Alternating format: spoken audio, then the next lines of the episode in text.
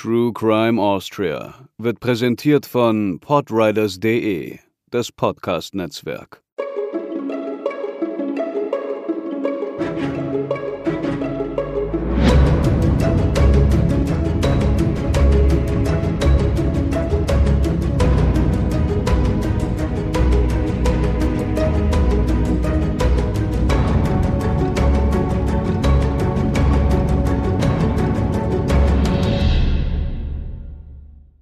Hallo und herzlich willkommen zur 18. Episode von True Crime Austria. Mein Name ist Katharina und bereit für die heutige Episode ist natürlich auch Hubertus. Hallo, bereit wie nie. Anknüpfend an die letzte Folge über den Herzfresser von Kindberg bleiben wir gleich zeitlich noch einmal in der Nähe, denn wir können hier gut einhaken, wenn es nachher um das Strafmaß geht. Davor aber noch, apropos Nähe, wir haben ja gerade eine kleine Auszeit in Kärnten genossen und da sind wir sogar an Kindberg vorbeigefahren. Das war uns vorab gar nicht klar. Hubertus hat dann aber blitzschnell noch ein Bild für die Stories geschossen. Sicher war mir das klar. Ich habe die Route extra so geplant, um dich zu überraschen, dass wir in Kindberg vorbeifahren. Oh. Das war ja der Witz. Deswegen die drei Routen und die Frage, wollen wir die mit der, mit dem kleinen Abstecher oder wollen wir die normale, schnelle, aber langweilige? Und ich habe es schon wieder vergessen und merkst jetzt erst bei der Aufnahme, wie nett das eigentlich war. Ja, das ist eine Story of my life. wir wären ja gern auch mal reingefahren und wären dann natürlich auch den Martalweg gegangen. Hahaha. Aber das Wetter war leider auf der Hin- und auf der Rückfahrt so bescheiden, dass wir uns das verkniffen haben. Und daher wird der Ausflug wohl vertagt. Aber dafür haben wir von euch einige Erfahrungsberichte bekommen, von Schulausflügen zum Beispiel. Das war wirklich spannend. Damit für euch auch bald ein neuer Ausflug ansteht, haben wir heute mal wieder ein Gewinnspiel am Start. Zu dem heutigen Fall gibt es nämlich auch etwas im Wiener Kriminalmuseum zu sehen und da wäre es doch wunderbar, wenn ihr einfach mal vorbeischauen könntet. Was zu tun ist, erfahrt ihr wie immer später. Nun erstmal zu unserem Fall. Man könnte noch einhaken, es gibt etwas oder jemanden im Kriminalmuseum zu sehen. So kann man es natürlich auch sagen, ja. Es geht um einen Leichenfund, der die Ermittler vor ein Rätsel stellte. Schnell wurde klar, dass die Frau des Verstorbenen etwas mit der Geschichte zu tun haben musste, aber wie sollte sie diese Tat bewerkstelligt haben? Wir starten an einem kalten Dezemberabend mit unserer Folge Die Gefallene von Hungelbrunn.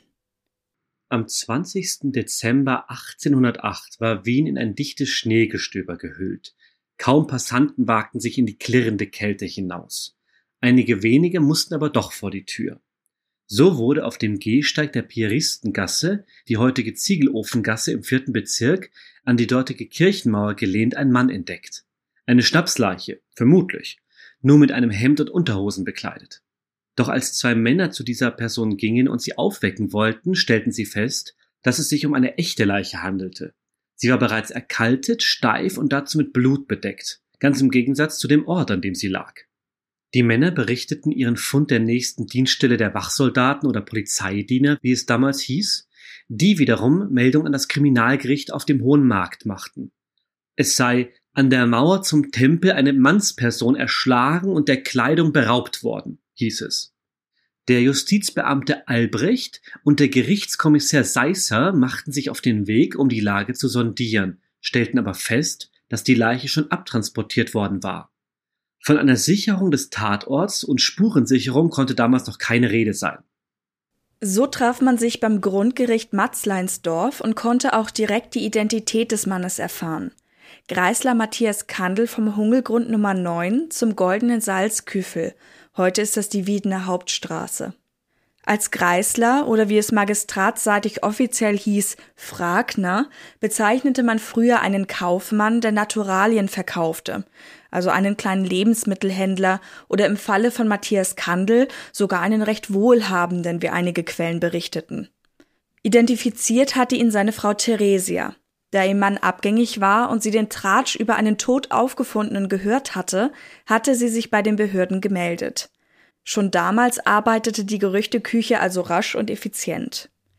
Wie die Polizeibeamten war auch sie zum Grundgericht geschickt worden. Dort erkannte sie in dem Toten ihren Ehegatten. Weitere Vorgeladene konnten dies bestätigen. In ihrer ersten Aussage gab Theresia zu Protokoll, dass Matthias Kandel am Vorabend noch unterwegs gewesen war, um Schmalz zu kaufen. Dabei hatte er 150 Gulden in Bankozetteln, eine Uhr und gute Kleidungsstücke bei sich gehabt. Die Untersuchung des Toten ergab, dass er tatsächlich nichts von Wert am Leib trug, bis auf das Hemd, in dem man ihn gefunden hatte. Darüber hinaus stellte man nicht weniger als zehn teils tödliche, teils mindere Wunden fest. Ein Straßenraub, so der erste Impuls der Ermittler. Das war in Wien zu Beginn des 19. Jahrhunderts nichts Ungewöhnliches. Der Fall schien direkt gelöst zu sein. Theresia schickte man nach Hause, die Witwe musste sich um die Beerdigung kümmern. Natürlich verbreitete sich die Nachricht rasant. Der Mord am Greisler Kandel war das Stadtgespräch. Man lebte ohnehin schon in unruhigen Zeiten. Um das einzuordnen, macht Hubertus mit uns noch einen geschichtlichen Exkurs in die damalige Lebenswelt. Um das Jahr 1800 herum war Europa großen gesellschaftspolitischen Umwälzungen ausgesetzt.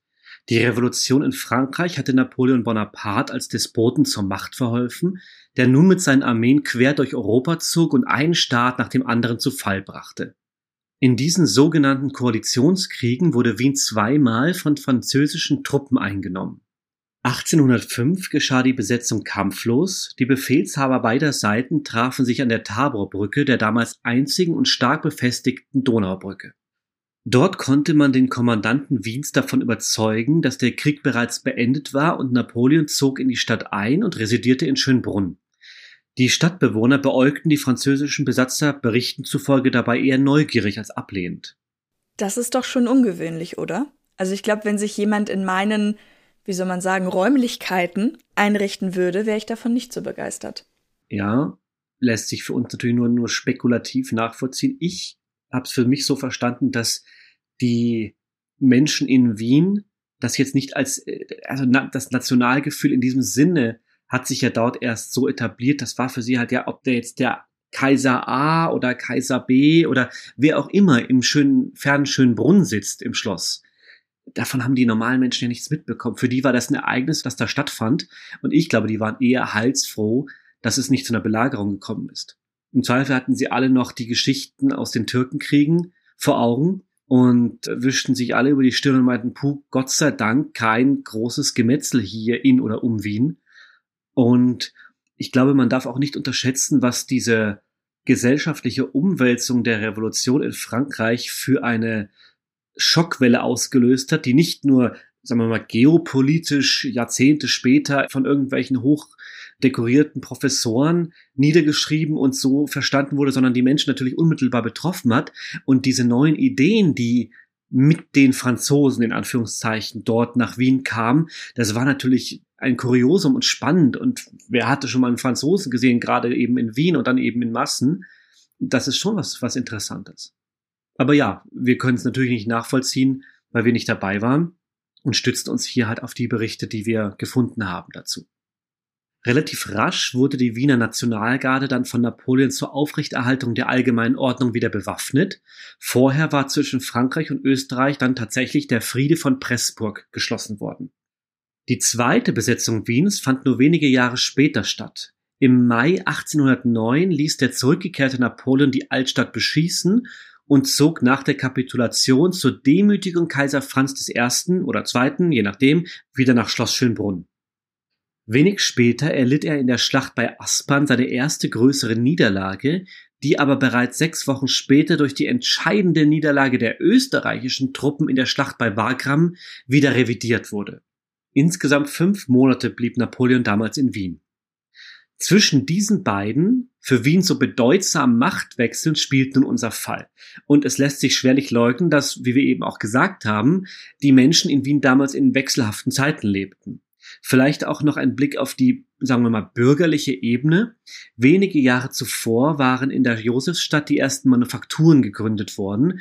Die ersten Ausläufer einer beginnenden Industrialisierung waren also erkennbar besonders im Nachhinein. Und vor allem die Wiener Seidenfabrikation wurde zu einem wichtigen Gewerbezweig. Zwar fiel in diesen Jahren auch die zuvor eingeführte Straßenreinigung, der beginnende Bau der Kanalisation, die Einführung der ersten Hausnummern und ein Postsystem, dennoch sollte es noch weit bis in die Mitte des Jahrhunderts dauern, bis diese Vorzüge bei allen Bürgern gleichermaßen ankommen würden. Wien hatte damals rund 250.000 Einwohner, auch wenn die Koalitionskriege mit dem napoleonischen Frankreich den Zuzug verlangsamten, wuchs die Stadt ab dem Beginn des 18. Jahrhunderts doch rasant, bis sie an dessen Ende eine Millionenmetropole war. Damit zurück zu unserem Mordfall. Noch an dem Tag, an dem man die Leiche von Matthias Kandel gefunden hatte, meldete sich der Bäckermeister Josef Werner bei den Ermittlern. Der Bäcker bat einen der Kommissare zu einem vertraulichen Gespräch. Er wäre zwar mit Theresia Kandel nicht direkt bekannt, hatte aber über Matthias Kandels Kaufmannstätigkeit mit ihm zu tun und wüsste nun zu sagen, wer die Tat begangen hatte. Wenn Sie nicht wissen, wer den Kandel umgebracht hat, dann sage ich es Ihnen. Das war die Therese mit ihrem Engelsgesicht. Im Gegensatz zum allgemeinen Bild, nachdem das Paar eine gute Ehe geführt hatte, wusste Werner zu berichten, dass Theresia eine durch und durch schlechte Person sei. 1807 hätte sie etwa ein Verhältnis mit einem Fleischhauersohn namens Michael Pellmann gehabt. Der Bäcker war sich sicher, die beiden hätten ihre Beziehung selbst nach der Hochzeit mit Matthias im Geheimen weitergeführt. Außerdem hätte Theresia gleich nach dem Auffinden des Toten seine Tabakpfeife ihrem Bruder geschenkt das sei doch kein Zeichen von Trauer. Tatsächlich war nun zumindest der vermeintliche Ehebruch ein Motiv, bei dem die Ermittler aufhorchten. Man ließ Theresia Kandel erneut vorführen und verhören. Vielleicht ein guter Zeitpunkt, um uns die Verdächtige einmal genauer anzusehen. Da uns leider keine Bilder von ihr überliefert sind, beziehen wir uns hier auf die Aussagen und Protokolle. Als Beschreibung mag das aber genügen. Theresia Kandel war zum damaligen Zeitpunkt 22 Jahre jung, hochgewachsen und, Zitat, von schlanker Leibesstatur, hat längliches, sauberes Gesicht, schöne Nase, blaue Augen und blonde, rückwärts in ein Chignon geschlungene Haare. Also eine Art Dutt, Haarkranz heißt das Wort übersetzt. In einer weiteren Passage der Protokolle wurde ihre Kleidung beschrieben. Trägt am Leibe ein blaulicht mit weißen Tupfen versehenes Korsett, einen roten mit weißen Tupfen versehenen kottonen Rock ein leinenes, geblümtes sowie ein blau muslinenes Tüchel um den Hals, weiße Strümpfe und schwarze lederne Schuhe. Und ihr Temperament beschrieb man als sanftmütig und stets um Kontenance bemüht, zumindest so lange, bis der Name Michael Pellmann fiel. Zunächst nämlich antwortete sie ruhig und bestimmt auf die Fragen der Beamten, sie wäre ihrem Mann stets treu gewesen auch als der 25 Jahre ältere Matthias begonnen hätte, sie zu schlagen, wenn er betrunken nach Hause kam, hätte sie ihn niemals betrogen. Als die Ermittler dann den Namen Pellmann nannten und Theresia nach dem besagten Fleischhauersohn fragten, war es aber hinüber mit der Ruhe. Im Protokoll war zu lesen, Ihr sanftmütiges Wesen war wie ausgewechselt. Sie schrie und weinte, wie hart der Frauen los sei. Wie eine unheimliche Megäre fluchte sie den Männern und wurde so frech, dass ein Diener hereingerufen werden musste, der sie für verhaftet abführte. Sie blieb aber bei ihrer Version, sie hätte kein Verhältnis mit Michael Pellmann. Sie verbrachte ihre erste Nacht im Gefängnis, ehe das Verhör am nächsten Tag fortgesetzt wurde. Die beiden mit der Ermittlung betrauten Kommissare nahmen nun eine Hausdurchsuchung bei Theresia Kandel vor. Im Haus am Hungelgrund angekommen, bemerkten sie zunächst nichts Auffälliges, bis sie in die Schlafkammer der Kandels traten. Dort fanden sie am Boden und an der Wand beim Bett Blutspritzer, die jemand abzuwischen versucht hatte. Als sie das Zimmer genauer unter die Lupe nahmen, entdeckten sie unter Laken und Polstern nun auch die Kleidung von Herrn Kandel, von der man ja eigentlich annahm, sie sei ihm geraubt worden. Sie war voller Blut, ebenso wie ein durchtränkter Polster, den die Beamten ebenfalls nur notdürftig versteckt unter dem Bett fanden. Matthias Kandel war also allem Anschein nach zu Hause in seinem Schlafzimmer zu Tode gekommen. Daraufhin musste irgendjemand den beleibten, schweren Mann an den weit entfernten Fundort gebracht haben. Aufgrund der stattlichen 115 Kilo, die Matthias Kandel zum Zeitpunkt seiner Untersuchung auf die Waage brachte, waren sogar mehrere Träger denkbar. Wir haben das einmal auf einer Karte nachverfolgt.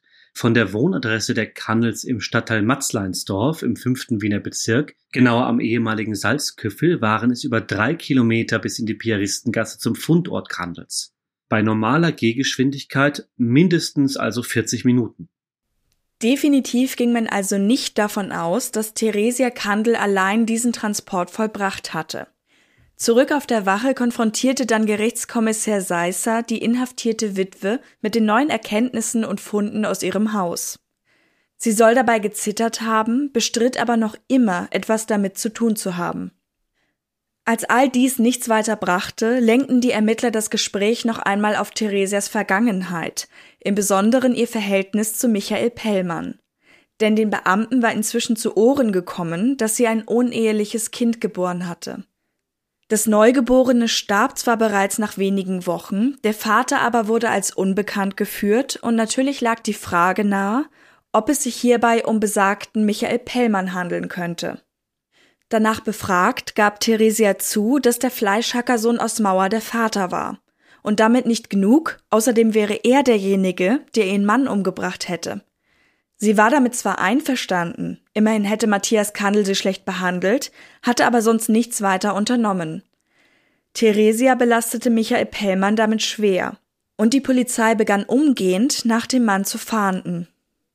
Doch Pellmann zu finden erwies sich als gar nicht so einfach, denn er hatte sich zum Militär gemeldet und den Ort seiner Stationierung ausfindig zu machen war zunächst nicht möglich.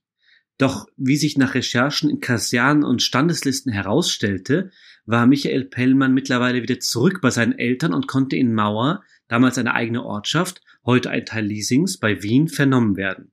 Das war am 21. Dezember. Allerdings konnte er glaubhaft vermitteln, vom Mord an Matthias Kandel nichts zu wissen und für die Tatzeit auch ein Alibi vorweisen. Er sagte sogar, es ist richtig, dass ich mit der Therese vor und nach ihrer Verheiratung sündig umgegangen bin, doch so heiß war meine Liebe nicht, dass ich wegen der Rese wen umbringen tät. Auch seine Familie bestätigte Michaels Alibi, zur Tatzeit war er in Mauer. Man konnte Pellmann also keinen Mord und auch keine Beteiligung nachweisen, lediglich das Verhältnis mit Theresia, also Ehebruch.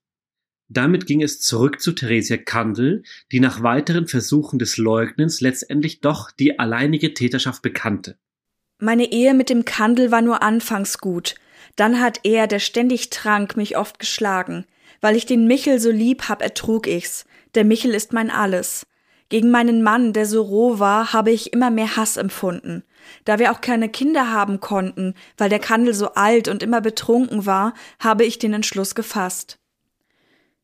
In Anbetracht dieser Umstände sehen wir uns das Leben von Theresia noch einmal genauer an, damit wir einordnen können, um was für einen Menschen es sich gehandelt haben könnte.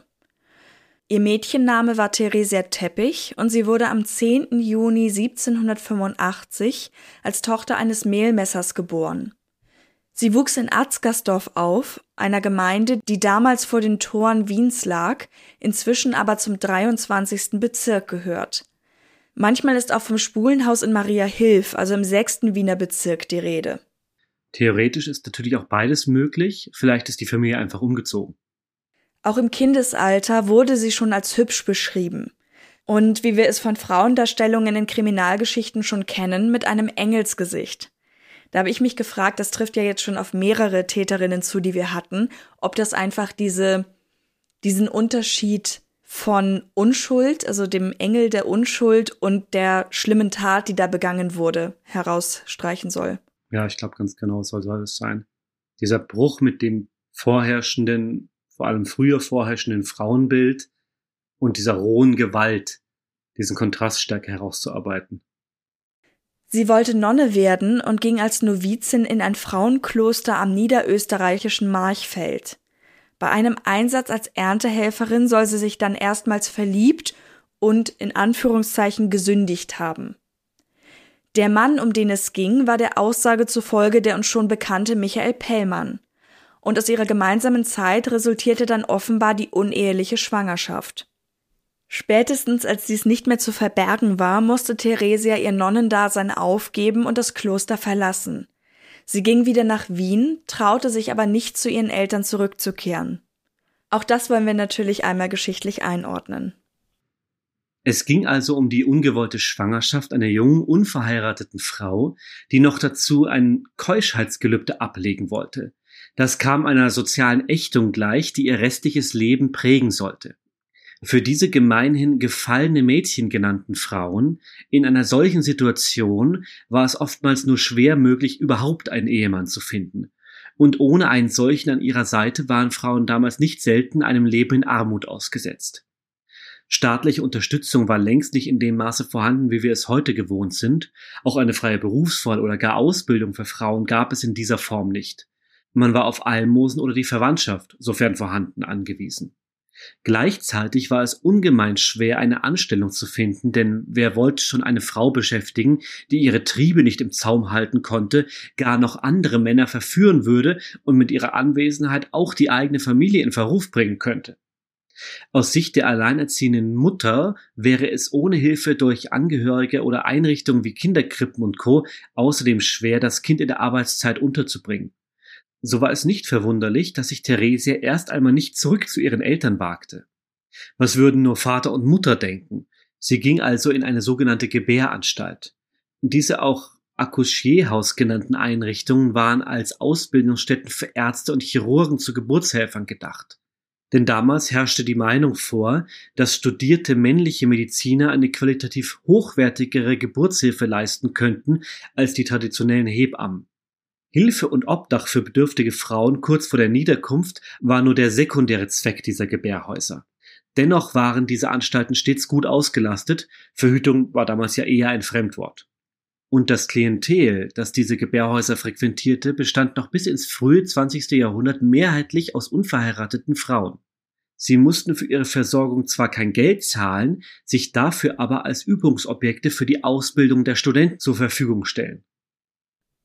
In einem dieser Institute brachte auch Theresia Kandel einen Jungen zur Welt, den sie dann in einem Findelhaus ließ. Das Neugeborene starb aber bereits nach 13 Tagen, wie wir schon gehört haben. Diese Geschichte konnten die Ermittler also bestätigen. Theresia zog es nun doch zurück zu ihren Eltern und diese nahmen sie entgegen ihrer Befürchtungen wieder auf. Mit ein Grund dafür kann ihr Bruder gewesen sein. Dieser war nur kurz zuvor beim Holzabladen an der Donaulände ertrunken. Eventuell waren die Eltern also bemüht, wenigstens ihr zweites Kind noch unterstützen zu können. Aber auch an dieser Stelle müssen wir sagen, dass sich die tatsächlichen Beweggründe nicht mehr feststellen lassen.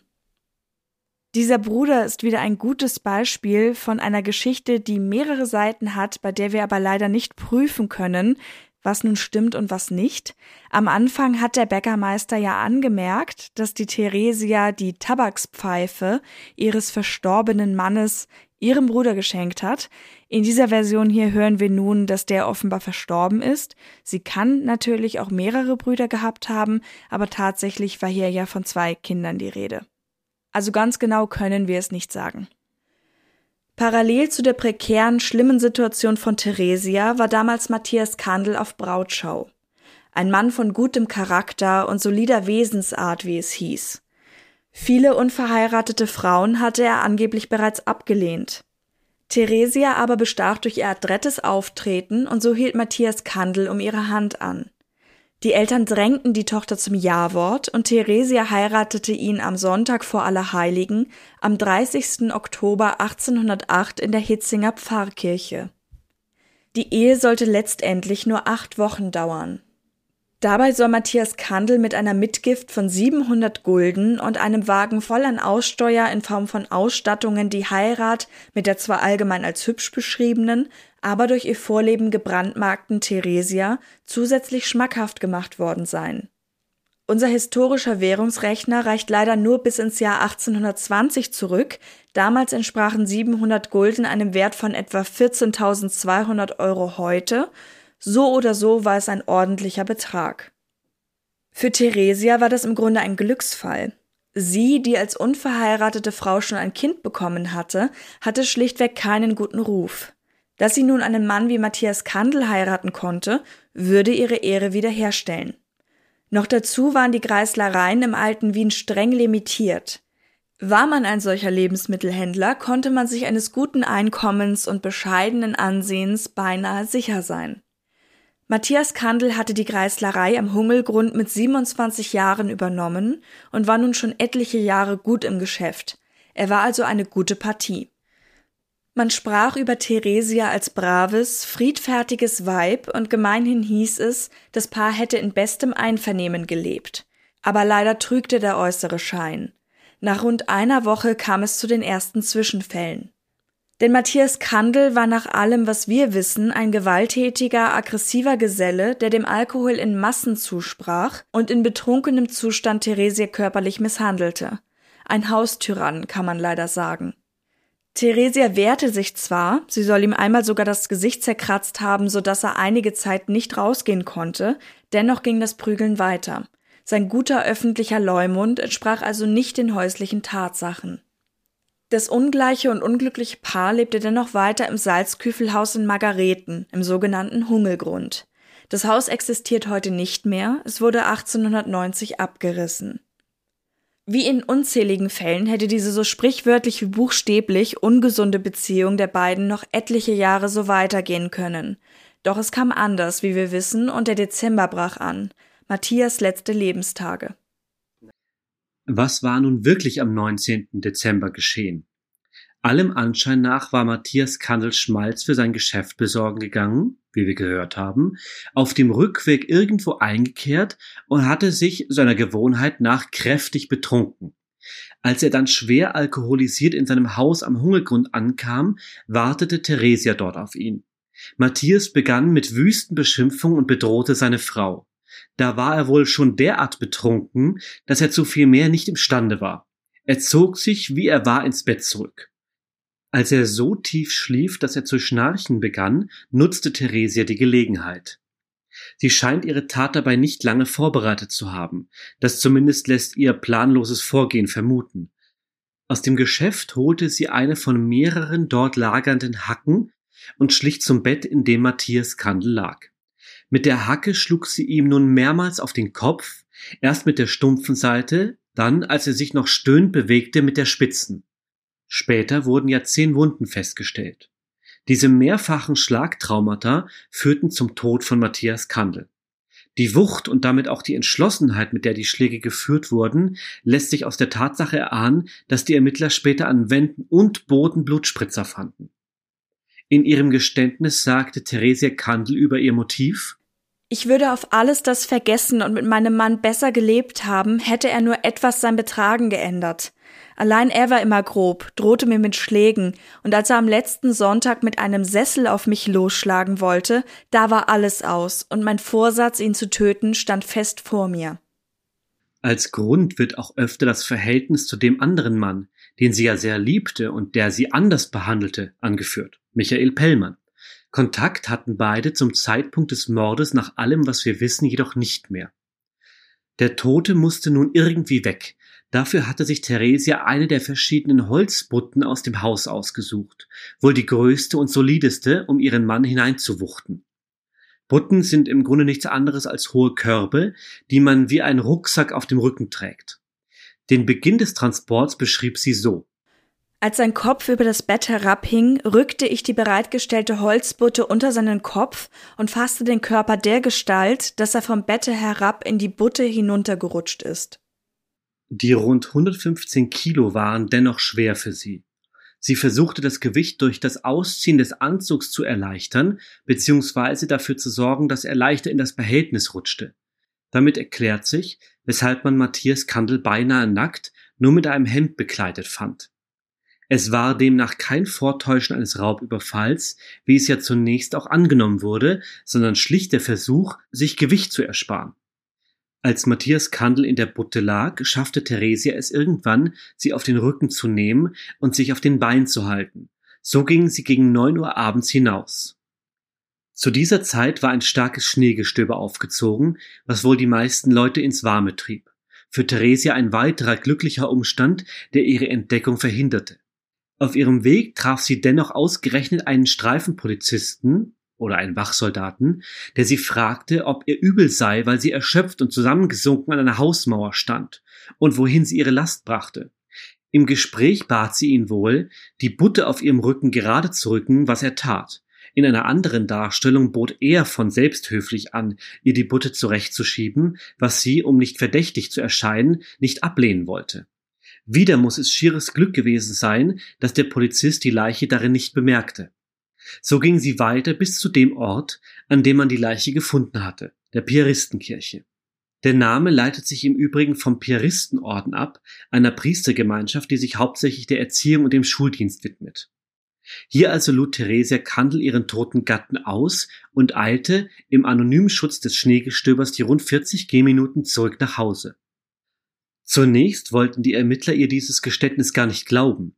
Wie sollte sie als schlanke junge Frau die Butte mit einem solchen Gewicht getragen haben? Es musste einen Komplizen geben. Es ließen sich in dieser Richtung aber keinerlei weiterführende Indizien finden, und so kamen die Beamten nicht umhin, Theresias Geständnis als solches anzunehmen. Letztlich verriet sie mit dem Aufenthaltsort von Butte und Hacke auch Täterinnenwissen, die Schuld war erbracht.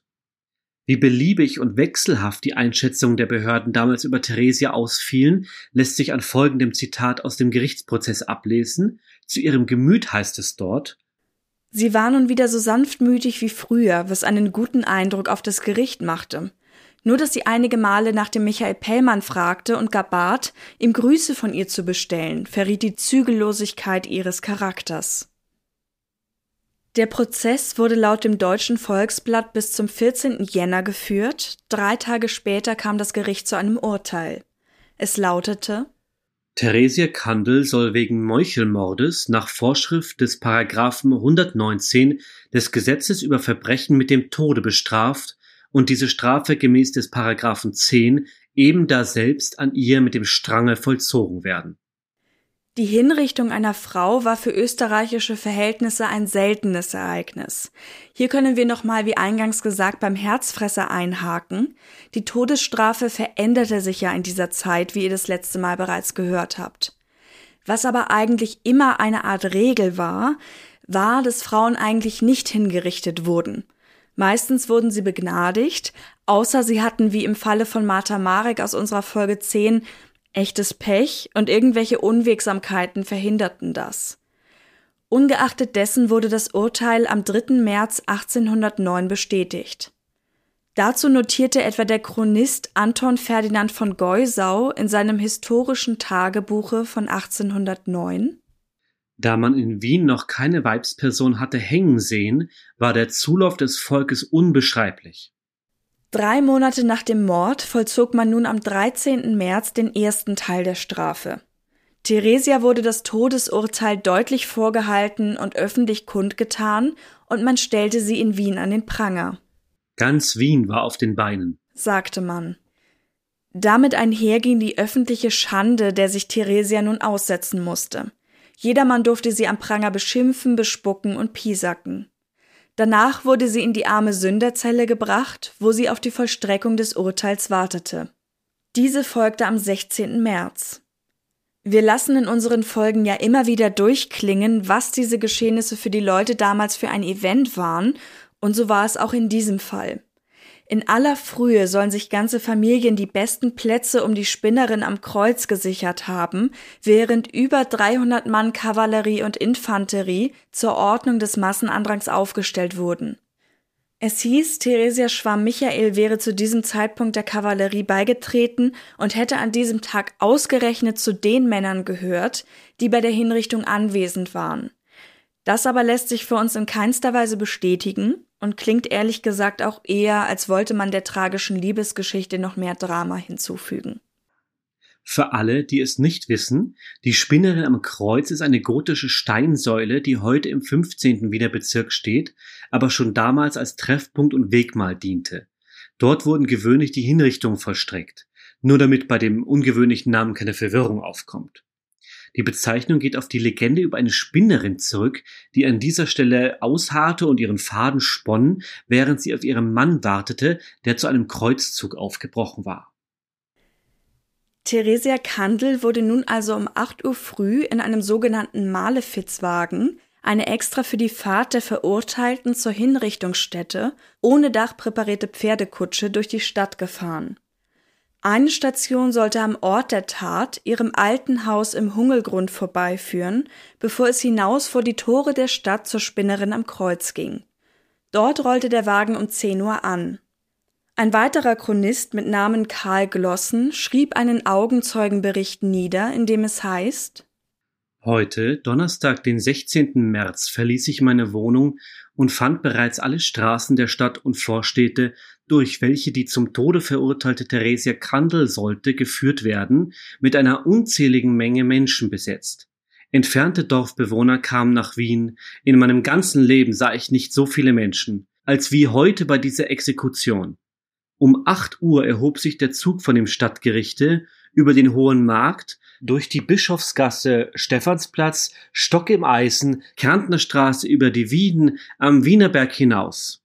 Sie behielt bis zum letzten Augenblicke ihres Lebens alle Besinnung und Verstandeskräfte. Sie hoffte noch immer Begnadigung. Als Beweis ihrer vollkommenen Besinnung mag dienen, dass, als sie schon auf der Leiter stand und der Henker ihren schönen weißen Hals entblößte, sie zu demselben sagte, ihr werdet mich doch nicht ausziehen. Im nächsten Augenblicke hatte sie vollendet. So gut verstand der Henker seine Zunft. Der Scharfrichter, der übrigens Hoffmann hieß, hatte also seine Pflicht getan. Nach vollzogener Hinrichtung blieb die Leiche noch bis sechs Uhr abends am Galgen. Theresia Kandel wurde danach ohne weitere Formalitäten in ungeweihter, in Anführungszeichen Selbstmördererde beigesetzt. So war sie nicht nur eine der wenigen Frauen, die überhaupt in Wien hingerichtet wurden, sondern für 90 Jahre auch die einzige.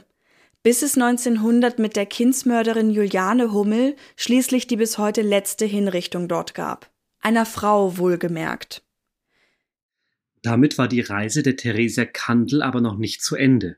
Schon bald grub man ihren Leichnam heimlich wieder aus und verkaufte die sterblichen Überreste.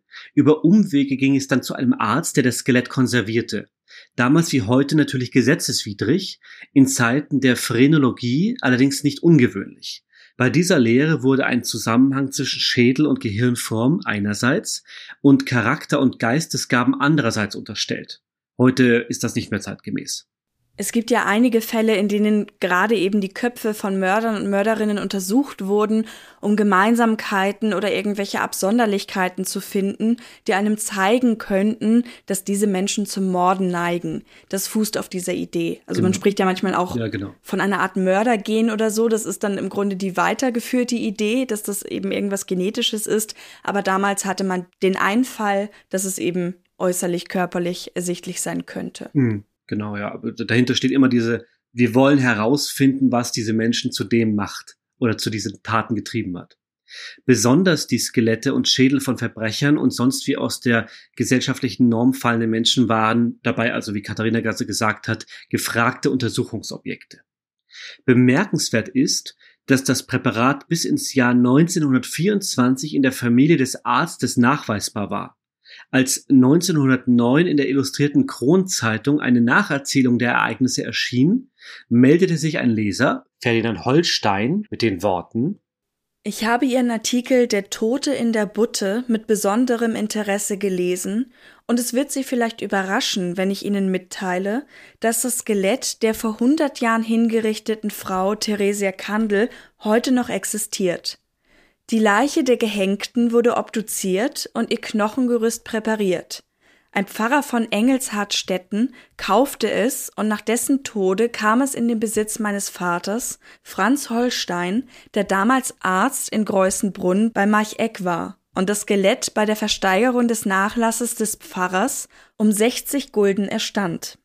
Als mein Vater im Jahre 1850 starb, erbte mein Bruder Josef das Gerippe und von ihm kam es auf meinen Schwager, den Arzt Anton Dallinger, der vor ungefähr 14 Tagen gestorben ist.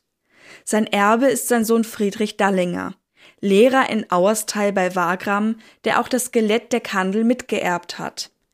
Das Skelett kenne ich seit 60 Jahren. Es steht auf dem Boden des Hauses Nummer 35 in Greußenbrunn bei Marcheck. Schließlich fand der Kasten mit dem Skelett seinen Weg über das Niederösterreichische Landesmuseum zu unserem Kooperationspartner, dem Wiener Kriminalmuseum. Das Skelett ist heute neben der Mordwaffe im Wiener Kriminalmuseum ausgestellt.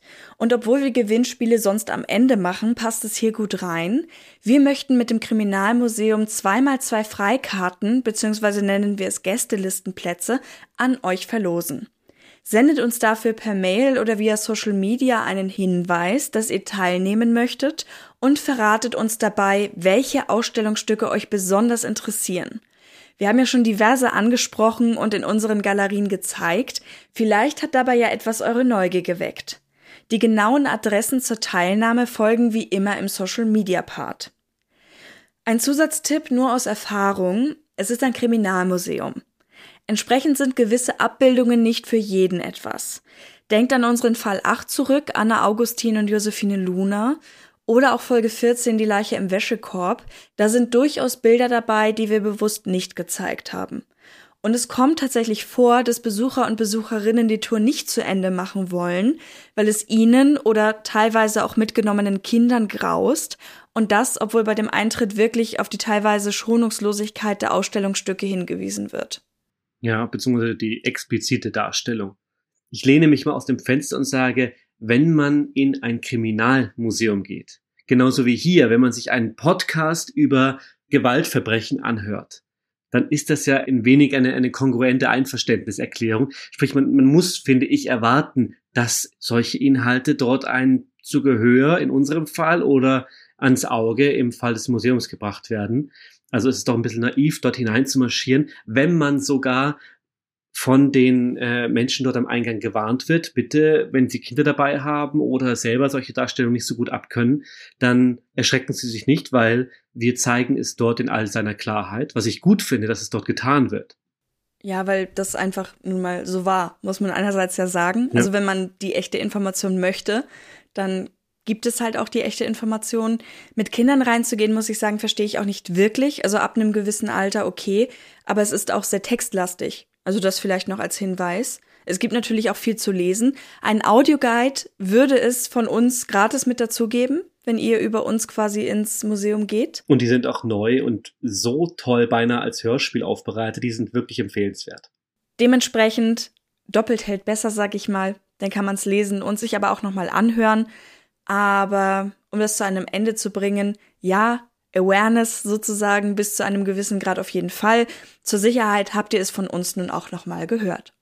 Damit wir es aber nicht auf dieser Note ausklingen lassen, drehe ich es mal um und sage, wir freuen uns über jeden, der an der Verlosung teilnimmt, der mal wirklich in aller Spannung diese ganze Sache mal hautnah sehen möchte. Denn das Museum hat an dieser Stelle wirklich einzigartig etwas zu bieten. Das habe ich so auch noch nicht gesehen. Diese Asservate, die man dort ausgestellt hat.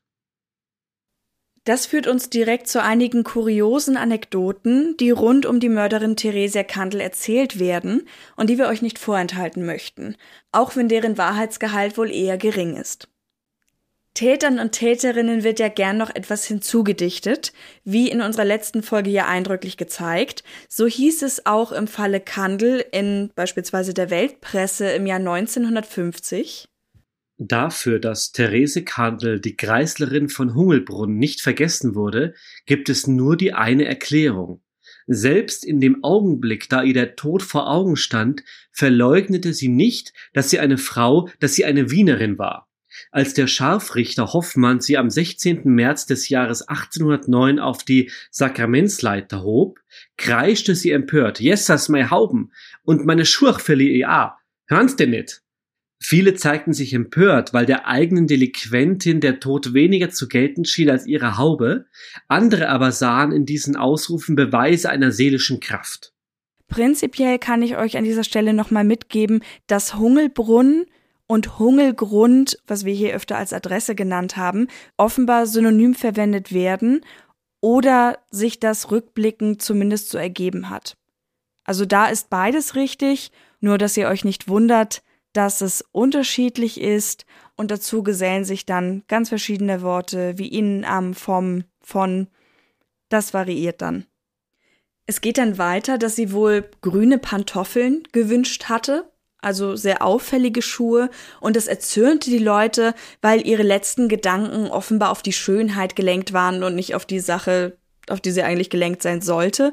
und die Menge begleitete den Malefizwagen mit Schmährufen, was sie wahrscheinlich eh getan hätten. Also ich denke mir, bei sowas, irgendwas hätten sie schon gefunden, weswegen sie sich aufregen können. Aber gerade bei dieser Person, die ja eben oft als schön beschrieben wird, ist das vielleicht auch einfach eine Sache, wo die Leute dann noch drauf rumhacken wollten, dass hm. es ihnen nur darum ging. Ja. Manchmal wird natürlich auch noch eine Schippe draufgelegt. Die Befürchtung Theresias hätten sich bewahrheitet und man hätte ihren Leichnam angeblich komplett nackt ausgezogen und am Galgen hängen lassen und dann beerdigt. In Arzgersdorf, ihrem Heimatort, gibt es übrigens noch heute auf Höhe des Campingplatzes Wien Süd die unter Denkmalschutz stehende Kandelkapelle. Man berichtet außerdem, dass Therese Kandel in der Untersuchungshaft einen derart gesunden Appetit entwickelt hatte, dass man für sie eine erhöhte Verpflegungsgebühr aufwerfen musste. Und als letzten Fakt, bei der Recherche ist uns auch noch eine andere Therese Kandel untergekommen. Sie war eine Magd aus Niederösterreich, die als Kindsmörderin verurteilt wurde, hat aber mit unserer Theresia nichts zu tun. Das war 1874. Diesen Fall besonders machen nicht nur die Umstände von Theresia Kandels Tod, sondern vielmehr ihre verfahrene Ehe, die überhaupt zum Mord geführt hatte. Wenn wir hier noch einmal rekapitulieren. Theresia war die Heirat mit dem sehr viel älteren Greisler Matthias nicht aus Zuneigung eingegangen, sondern aus einem sozialen Druck und persönlichem Notstand heraus. Für sie war er ein Mittel zum Zweck, könnte man vielleicht sagen, der gesellschaftlichen Ächtung und damit ganz konkreter Armut und Ausgrenzung zu entgehen. Für Matthias wiederum war sie alles andere als eine gute Partie. Es ist uns überliefert, dass er sie attraktiv fand und ihre wohl nicht wenig verzweifelten Eltern eine doch stattliche Mitgift an die Heirat knüpften. Darüber hinaus ist uns über seine Beweggründe nichts bekannt. Tatsächlich hätte sich Matthias Kantel damals eine Braut aussuchen können vor allem ausgestattet mit dem einträglichen Privileg, eine der limitierten Kreislereien führen zu dürfen. Außerdem war es im damaligen Kaiserreich Österreich um die Gleichberechtigung der Geschlechter nicht gut bestellt. Der Mann galt als Herr im Haus und war in überwiegend allen Lebenslagen der Frau zu bevorzugen.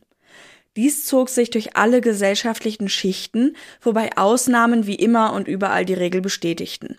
Frauen hatten sich ihren Gatten, Vätern oder Vormunden zu fügen. Ihr Platz war zu Hause und die Aufgabe das Führen des Haushalts. Freche Kinder oder widerspenstige Ehefrauen zu schlagen, war besonders in den unteren Gesellschaftsschichten eine nicht selten genutzte Züchtigungsmaßnahme und weder verboten noch geächtet, solange dabei Maß gehalten wurde. Was nun aber dieses Maß war, war nicht wirklich definiert. Wir haben es also mit einer außerordentlich ungleichen Beziehungskonstellation zu tun, in der sich Theresia und Matthias wiederfanden wobei diese stark zugunsten von Matthias, also des Mannes, ausfiel. Wären beide Partner nun miteinander ausgekommen, hätten sie sich, wenn nicht lieben, so vielleicht immerhin wertschätzen gelernt, dann wüssten wir heute von beiden nicht mehr zu berichten. Wahrscheinlich. Aber wie es sich herausstellte, war Matthias Kandel ein Trinker und handgreiflich. Männer, die in den eigenen vier Wänden ihre Angehörigen, insbesondere die Ehefrauen, misshandeln, nennt man im Fachjargon Haustyrannen. Sie quälen physisch und psychisch die ihnen Unterlegenen, oftmals über Jahre oder gar Jahrzehnte hinweg. Von alleine hören sie damit nicht auf, es gibt ja auch niemanden, der ihnen nachhaltig Einhalt gebieten könnte, das macht ihre Machtposition erst aus. Ebenso wie die meist umfassende finanzielle Abhängigkeit der Betroffenen vom Haustyrannen. Dabei können sie nach außen in der Öffentlichkeit als ehrenwerte, kompetente, freundliche Personen auftreten und ihre Familien als heil und glücklich in Szene setzen. Dies macht es so schwer, die Haustyrannen von anderen Männern zu unterscheiden. Wenden sich die Betroffenen an ihr Umfeld, steht vielfach Aussage gegen Aussage, oder man glaubte ihnen von vornherein nicht, da der Haustyrann ja als unbescholtener Bürger gilt. Im Grunde war es ja genauso bei Theresia und Matthias. Sogar seitens der Polizei hieß es, sie wären gut ausgekommen, was für mich eher ein Indiz dafür ist, dass die Polizei einfach nie wegen Handgreiflichkeiten hinzugeholt wurde. Also woher soll die Polizei wissen, wie ein Paar zusammenlebt? Sind ja auch Polizisten, also aus eigener Erfahrung. Aber das schien einfach überhaupt keine Überlegung wert zu sein.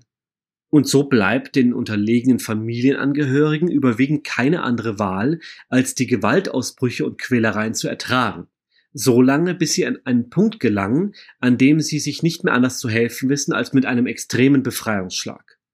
So geschah es wohl auch in diesem Fall. Er tat ihr Gewalt an, drohte mit noch mehr, und sie wusste sich nicht anders zu wehren, als ihren Peiniger zu töten, sobald er eine Schwäche zeigte. Dass Theresia selbst kein guter Mensch gewesen sein muss, ist tatsächlich möglich, aber auch nicht ausschlaggebend. Es geht in der Konstellation zwischen einem Haustyrannen und seinen Zielpersonen um ein Machtgefüge. Bis jetzt wurden und werden die Tötungen von Haustyrannen in unserer Rechtsprechung meist als Mord deklariert und meistens auch so geahndet. Denn nach gültiger Lehrmeinung mangelt es selbst bei jahrelangem Missbrauch durch den Haustyrann an der sogenannten Gegenwärtigkeit eines Angriffs. Darüber hinaus liegt auch kein rechtfertigender Notstand vor, da das Grundrecht auf Leben als solches nicht abzuwägen ist. Dennoch wird auch in unseren Breiten versucht, die vorausgehende Situation der Mörderin als mildernden Umstand in die Strafe einfließen zu lassen. Das nennt man dann eine Rechtsfolgelösung. Im Common Law, der vorherrschenden Rechtsmeinung im englischsprachigen Ländern, sieht es hingegen anders aus. Dort wird zunehmend nicht mehr nur mildern auf die Strafe für Morde eingewirkt, sondern bereits bei der Auslegung der Tatbestandsvoraussetzung angesetzt. Auf Grundlage der Sozialwissenschaften wird dabei auf den sogenannten Cycle of Violence, dem Kreislauf der Gewalt, referenziert. In der Rechtsprechung wertet man das Verhalten der betroffenen Person als Notwehrsituation. Zumindest bewegt sich das Recht in diese Richtung.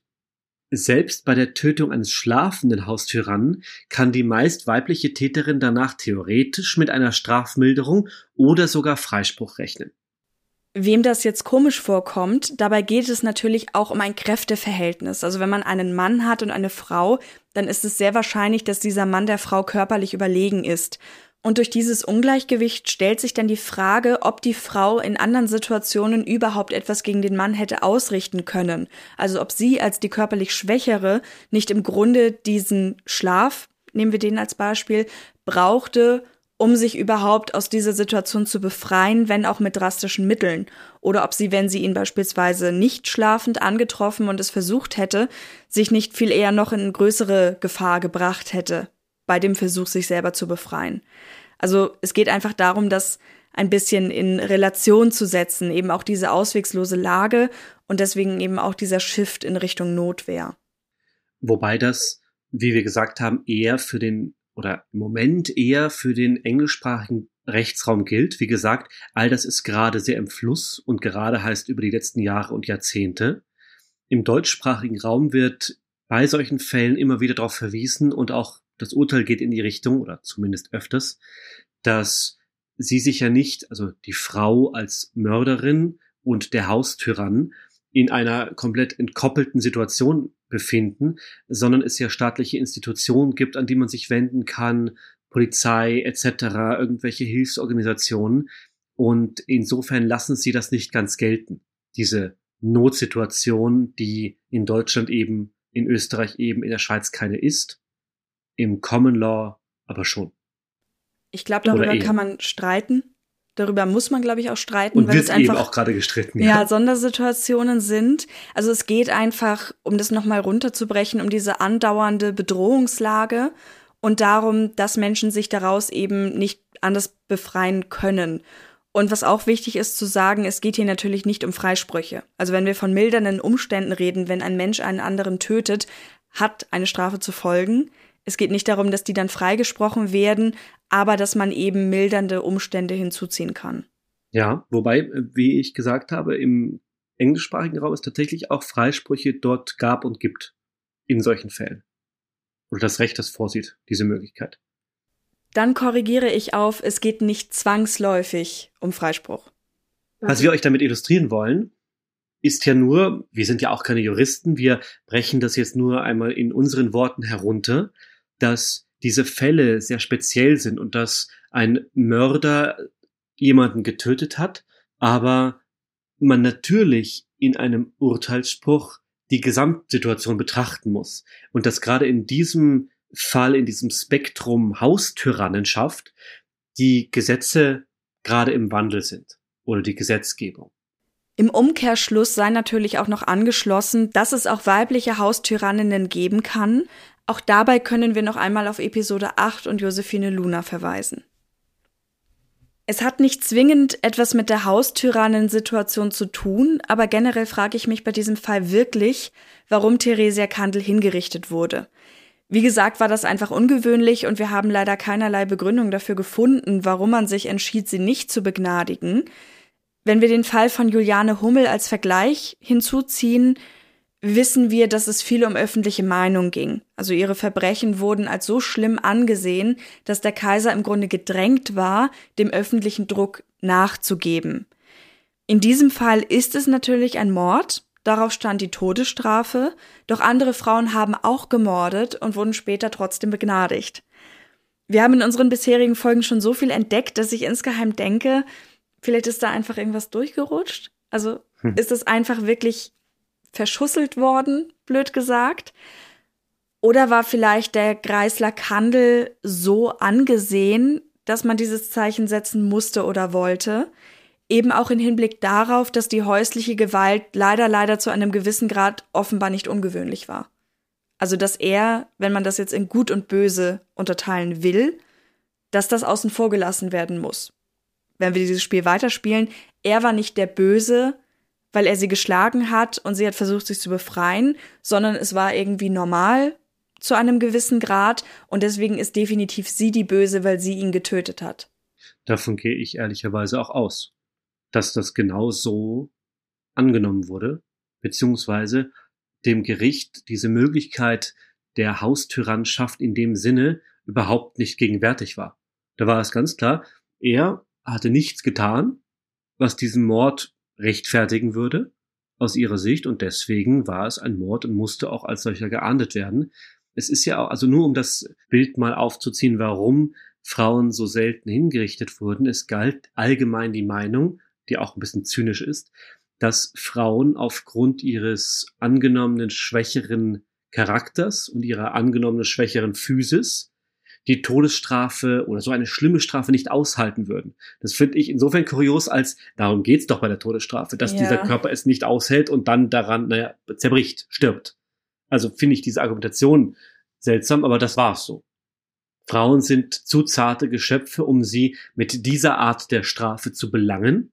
Deswegen wurden sie nicht zum Tode verurteilt. Oder überwiegend. Ja, beziehungsweise sie wurden verurteilt, aber meistens dann begnadigt. Ja, genau, so meine ich es ja. Also sie wurden dann eben begnadigt. Sagen wir mal, wir haben dem Recht Genüge getan und jetzt lass es uns runterregeln.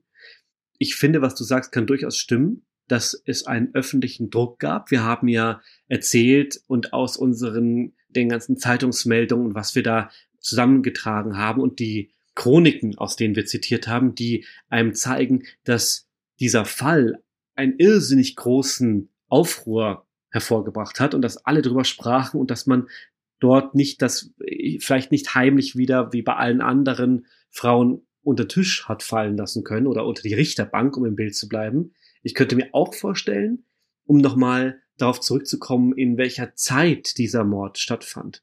Ein paar Jahre davor war Wien besetzt worden, Wien oder Österreich war im Krieg, es waren wahnsinnig unruhige Zeiten und Kaum wenige Monate später war Napoleon schon wieder vor den Toren, dass in einer solchen Zeit vielleicht einfach kein Raum für, für große Papierkram, blöd gesagt. Für großen Papierkram war, ja. Das ist natürlich auch nur schwer spekulativ. Man müsste schauen, ob es zufällig noch andere Frauen gab, die in der Zeit zum Tode verurteilt wurden, um zu wissen, ob die begnadigt wurden. Dann könnten wir das zumindest belegen oder widerlegen. Das wissen wir insofern, als dass uns kein anderes vollzogenes Todesurteil aus der Zeit bekannt ist. Das nächste Todesurteil ist, wenn ich mich jetzt nicht täusche, 1864 gewesen, das sich im Raum Wien abgespielt hat. Das war aber eben in Niederösterreich und gilt deswegen nicht quasi als, als Hinrichtung in Wien. Und dann erst wieder 90 Jahre später die Juliane Hummel. Aber wir wissen ja nicht, ob in der Zwischenzeit jemand verurteilt wurde. Das ist ja im Zweifel gar nicht aufgeführt. Das meine ich. Die, die Urteile, die umgewandelt wurden. Genau, ob es jetzt welche gab, die umgewandelt wurden oder ob es zufällig einfach keine anderen gab. Ja, das kann ich mir kaum vorstellen. In dieser, in dieser langen Zeit, dass es da keine. Aber es war ja auch schon diese Zeit des Umbruchs. Also es ging ja im Grunde gerade los, wenn wir an unsere letzte Folge denken, wie das dann gehandhabt wurde und dass man ja eigentlich auch langsam von der Todesstrafe weg wollte. Also vielleicht wurde die einfach tatsächlich nicht mehr Ja. Ich meine, wir, wir sprechen von der Regentschaft Kaiser Franz I., ne, Kaiser des Heilig Römischen Reiches Deutsche Nation, und dann, als er dieses Reich für obsolet und aufgelöst erklärt hatte, diesen losen Staatenverbund, übrigens auch in Reaktion auf die Eroberung der französischen Truppen unter Napoleon, der sich selber dann zum Kaiser der Franzosen krönen ließ. Und um im Rang mit ihm gleich zu bleiben, hat Franz I. sich dann zum Kaiser Österreichs ernannt und wurde damit dann zum Franz I. Also er war davor Franz II., weil es schon mal einen Kaiser Franz Ersten gab, des Heilig Römischen Reiches Deutscher Nation und wurde dann Franz I. vom Kaiserreich Österreich. Deswegen hat er immer diesen komischen Doppeltitel. Man kann sich das auch schön kompliziert machen. Ja, aber es ist lustig. Ich mag's. Und er war ein ausge und darauf wollte ich hinaus, lange Rede, kurzer Sinn, er war ein ausgewiesener Reaktionär. Sein Vater hat noch große Reformen angestrebt oder seine, seine Vorfahren in jüngster Vergangenheit haben das Justizsystem reformiert, wie wir in der letzten Folge ja auch berichtet haben. Und er ging wieder stark in die Gegenrichtung, versuchte gegenzusteuern. Insgesamt. Also nicht nur im, im justiziablen Bereich, also oder im Gerichtswesen, sondern insgesamt in den gesellschaftlichen Reformen, die alle wieder zurückzudrehen. Vielleicht ist das auch ein Zeichen dessen, dass genau in seiner Regentschaft dieser prominente Fall reinfiel. Auch fies, das auf dem Rücken einer Person auszutragen. Naja, ja, wenn man, aber vielleicht war es auch einfach ein Exempel und wir dürfen hier nicht vergessen, dass sie tatsächlich einen Mord begangen hat. Wir, nicht, da haben wir auch äh, in der, in der Vorrecherche immer wieder drüber gesprochen, wie wir beide diesen Fall eigentlich subjektiv persönlich wahrnehmen und ob wir jetzt äh, nicht, wir haben, jeder hat ja eine Meinung, ihr werdet auch eine dazu haben, wer für euch in dieser Geschichte jetzt nun eigentlich der Böse ist. Und ich bin mir relativ sicher, dass jeder von uns zur einen oder anderen Seite ausschlägt. Nun wissen wir leider über Matthias Kandel, und das ist auch das Unfaire in der Berichterstattung, dass wir nicht ganz ausschließen können. Wir wissen einfach so wahnsinnig wenig von ihm. Wir können nicht sagen, was er für ein Mensch war, was er für eine Kindheit hätte. Nichts. Wir können über Theresia auch wenig sagen, aber zumindest etwas, und das macht sie so menschlich und nahbar. Über ihn wissen wir de facto nichts anderes, als dass er ein übergewichtiger, prügelnder Säufer war. Und allein dieses Setting ist schon so unfair und stellt ihn in eine böse Ecke. Und dann dürfen wir uns auch nicht vergessen zu vergegenwärtigen, dass wir ja nicht, wie bei diesem Haustyrannen-Setting üblich, einen Missbrauch über Jahre und Jahrzehnte haben. Äh, Katharina, du hast das auch immer wieder an, angesprochen, sondern wir reden von acht Wochen. Genau, das hat mich gewundert. Also wir haben vorher schon kurz darüber gesprochen und sich das zu vergegenwärtigen, dass das gar nicht so lange war, war halt schon so, okay, eigentlich ist da relativ wenig Zeit vergangen. Wobei man natürlich auch, das ist vielleicht auch wieder in die andere Richtung unfair. Nicht, wir überlegen einfach, wir denken einfach mal laut, das ist hier wiederum ihre Wahrnehmung. Es heißt ja nicht, dass sie jetzt nur damit dieser Haustyrannenmord äh, oder diese Haustyrannentötung, von der sie ja noch nicht mal wusste, dass es diese Definition irgendwann geben wird, nur damit die aus unserer Sicht quasi abgehakt werden kann, muss sie ja nicht jetzt jahrelang warten nicht. Also wenn sie das als schlimm und unerträglich empfindet, dann kann sie sich nach einem Tag befreien davon. Ob sie das mit dem Mord tun muss, das ist nun wieder die andere Frage. Ich würde auch gerne nochmal die Unfairness ihr gegenüber ansprechen, weil ich glaube, es wird beiden eigentlich in gewisser Weise natürlich mit diesem öffentlichen Bild Unrecht getan, weil was bei ihr noch mit hinzukam, war ja die Liebe zu diesem Pellmann und dass sie ein bisschen so dargestellt wird, sie als Gefallene, sie als diejenige, die sich hat verführen lassen, das böse Mädchen, und dann auch noch schwanger geworden ist und dann hatte sie das Kind und war gar nicht verheiratet. Als Novizin Was oder zumindest Anwärterin in einem Nonnenkloster. Ja, das geht gar nicht. Was da alles zusammenkommt und dass sie dann natürlich auch im Nachhinein auf die oder in die Schublade gepackt wurde, sie hat ihn getötet, weil sie wollte mit ihrem anderen zusammen sein. Mhm. Das ist ja im Grunde das, was an, als schlechtes Bild bei ihr dasteht, also abseits von der. Ja. Und dieses Flatterhafte, was ihr immer unterstellt wird. Diese Gemütsänderungen. Ja. Wo man ja auch einfach mal sagen muss, sie hat da gerade Sachen durchlebt. Also sie hat den Mord natürlich begangen, aber bei ihr ging eben auch diese häusliche Gewalt voraus. Und ich denke nicht, dass das für sie jetzt toll war, das zu tun. Also sie ist ja sowieso in einer emotional sehr krassen Situation und dass man da vielleicht mal Gefühlsausbrüche hat oder Gefühlsschwankungen, das halte ich jetzt persönlich nicht für sonderbar. Hm, ja. Also ich glaube, es ist ganz wichtig, deswegen war ich eben auch so vorsichtig, als ich gesagt habe, dieses Spiel von Gut und Böse. Ich glaube, das ist extrem wichtig, die Vielschichtigkeit von solchen Sachen zu sehen. Deswegen gibt es ja in unserem Justizsystem auch etwas wie mildernde Umstände oder eben die Betrachtung der kompletten Situation und nicht einfach Mord, bumm, das ist es.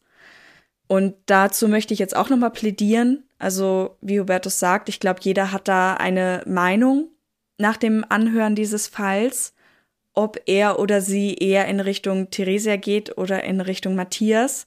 Aber ich glaube auch, dass sehr viele Leute eben ihr gewisse mildernde Umstände zusprechen würden, wenn sie die Geschichte kennen. Ja, ich lege mich jetzt bewusst nicht fest, aber deswegen haben wir das jetzt ja am Ende noch lange ausgeführt, auch was diese, was diese, was es mit diesem Haustyranninnen-Dasein auf sich hat, wie man das definiert in groben Zügen zumindest, damit ihr das vielleicht auch einordnen könnt, wie wir versuchen, es einzuordnen. Dann würde ich sagen, schließen wir mit unseren Pflichtparts, wie ich sie mal nenne. Hier kommen unsere Kontaktmöglichkeiten für euch. Ihr möchtet Fragen stellen, Fälle vorschlagen, Kritik oder Lob anbringen, dann tut das sehr gerne über Social Media. Dort findet ihr uns auf Facebook und Instagram als True Crime Austria und bei Twitter als True Crime AT. Außerdem könnt ihr uns auch immer per Mail erreichen. Schreibt uns dann an hinweise at truecrimeaustria.at. In Zusammenhang mit Social Media verweisen wir ja auch gerne auf unsere Show Notes. Diese Woche hat uns Maximilian Bescheid gesagt, dass man über Spotify leider gar keine Folgenbeschreibungen lesen kann. Das ist natürlich schade und soll vor allem auch nicht so sein. Deswegen basteln wir das alles einmal um und fügen die Beschreibungen künftig an den Anfang der Show Notes ein. Auf einigen Plattformen wird sich das dann vermutlich irgendwo doppeln, aber unsere Kurzübersichten sind nicht so lang und damit haben dann alle von euch auf allen Kanälen dann hoffentlich auch wieder alle Informationen. Danke für den Tipp. Und wenn wir schon dabei sind, sprechen wir auch noch kurz über die Kapitelmarken. Das steht auch schon länger auf unserem Zettel. Wir verweisen ja gerne mal darauf, wenn es um grausige Stellen geht oder wir zum Beispiel Exkurse machen, die euch nicht so interessieren müssen. Da auch ein böser Blick in Richtung Spotify. Die Kapitelmarken werden da gar nicht aufgegriffen. Auch das haben wir letztens leidvoll festgestellt und noch leidvoller ist, dass wir in dem Fall nichts machen können. Wenn ihr also dort hört, ist ein Vorspulen das Mittel der Wahl, wenn ihr die Folgen etwas abkürzen wollt. Was schade ist, weil die Kapitelmarken sind so ein geniales Tool und so nützlich dafür. Und so viel Arbeit für mich? Ja, ich finde es trotzdem gut, dass wir sie uns weiterhin oder du sie dir weiterhin antust, damit diejenigen, die über Podcatcher die Folgen hören, das auch weiterhin konsumieren können. Also es gibt auf jeden Fall genügend Wege, wo die Kapitelmarken auch dann abgegriffen werden. Weiter geht's mit den Unterstützerinnen und Unterstützern. Für euch und die, die Supporter werden wollen, stehen Patreon und Steady zur Verfügung, erreichbar über unsere Homepage oder die Show Notes. Außerdem haben wir einen PayPal-Account, über den ihr uns unterstützen könnt, Link ebenfalls in den Show Notes. Im August wird es dann noch endlich mal wieder eine Bonus-Episode von uns geben. Ich traue mich schon mal trotz der, der, vielen Zeit, die aktuell viel zu schnell vorbeigeht, ähm, das einfach mal so anzukündigen.